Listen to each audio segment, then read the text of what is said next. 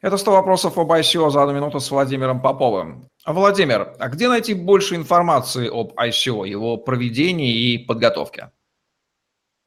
Было бы неправильно, если бы я сказал, что не нужно использовать мои бесплатные книги, потому что они именно для этой цели и созданы, а также наш корпоративный блог. Но если смотреть шире, то, конечно же, это сейчас э, такие источники, как ForkLog, VC, Битновости. Если мы говорим о русскоязычном сегменте, CoinSpot э, и бит-новости непосредственно, биткоин-новости дальше идут в англоязычной среде, там больше источников.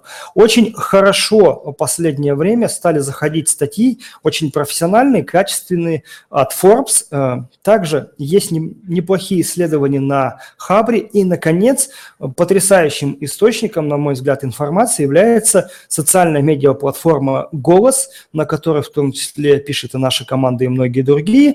Почему? Потому что там э, большое количество количество пользователей, которые изначально, скажем так, заточены на криптовалюты и блокчейн.